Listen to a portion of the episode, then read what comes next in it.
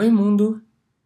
Eu não sei onde você tá, eu não sei o que você tá fazendo, e tampouco sei quem você é. Mas pega um café e se acomoda, porque o assunto de hoje é para além do dinheiro, a entrada na análise. Bom, o sujeito que vem em análise é o sujeito que em si tem algum problema com a sua organização diante do mundo. Ou seja, o sujeito sofre, ele sempre sofre, mas ele bola um modo de estar no mundo com o qual ele possa viver, com o qual ele possa gozar, com o qual ele possa existir.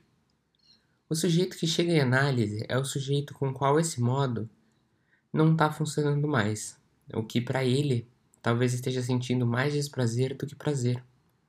E aqui é importante colocar a relação que o prazer e o desprazer são muito curiosos eles são sentidos de forma diferente entre o consciente e o inconsciente. Mas o sujeito que vem em análise, teoricamente, é o sujeito que quer outra resolução, uma terceira via. A postura do analista é essa postura de lugar de vazio para permitir, a partir do manejo, essa, esse advento da terceira via. O que, que seria uma terceira via? o sujeito está sempre como sujeito parado como sujeito dividido.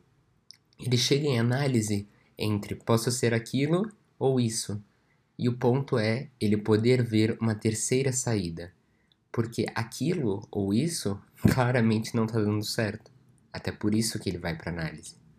Mas existe uma coisa, que é o preço. O preço que está para além do dinheiro.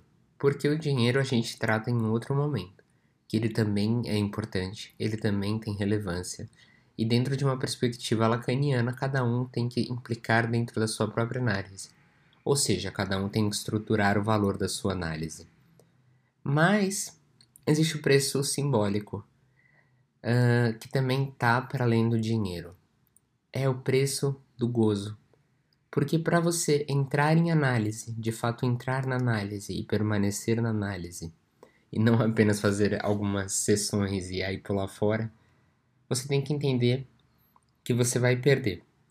Porque parte da, do modo como você está estruturado, ele gera gozo. Por mais que ele gere desprazer, existe um gozo, existe um prazer. Mesmo que um prazer ali dentro, uh, pseudo-escondido dentro do desprazer. A entrada na análise implica essa morte, implica essa perda de uma parte de si mesmo. O sujeito só pode entrar na análise de fato se ele entender o preço que ele vai pagar, que é um preço extremamente subjetivo e que ele nem sabia que era um preço até que ele entra na análise. O George Forbes ele tem uma frase muito legal, que é o sujeito chega em análise e ele fala basicamente assim: mude tudo, mas não mexa em nada. Porque é bem esse o movimento que nós fazemos quando entramos na análise. É bem esse movimento natural, que varia entre um e outro. no sentido, as pessoas, essa intensidade da resistência é muito diferente para cada pessoa e para cada assunto tratado. É extremamente subjetivo. Mas o ponto é: não existe como mudar sem ter uma perda. Essa perda subjetiva é o que está para além do preço. O preço, dentro da conjectura lacaniana, como ele é dado pelo sujeito, é mais fácil, digamos assim, porque o sujeito se organiza e discute o preço da análise, o preço da sua consulta, o preço do seu tratamento, o preço da sessão. Mas esse preço, esse preço simbólico, esse preço do gozo, esse é indiscutível, porque não é nem com o analista, não é o analista que vai te cobrar. O próprio sujeito cobra de si isso porque é a condição da análise. Abrir mão dessa parte que antes estava gozando do jeito que estava é imprescindível, porque no momento que você abre mão, é o momento que você pode encontrar uma terceira saída. É a terceira via.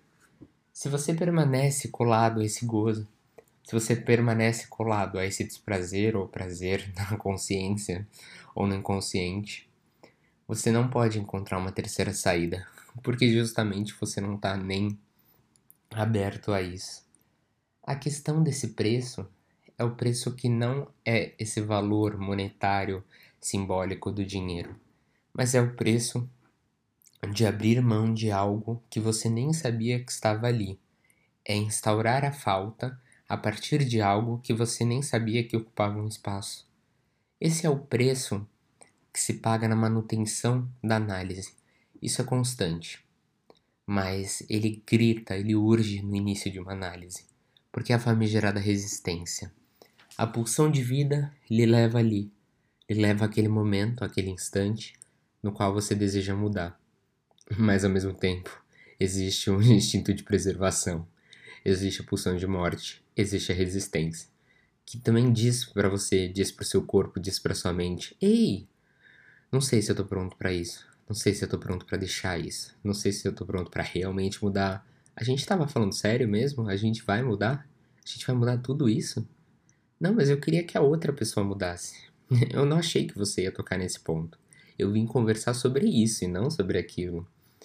Não, mas eu não quero falar sobre isso. E assim vai.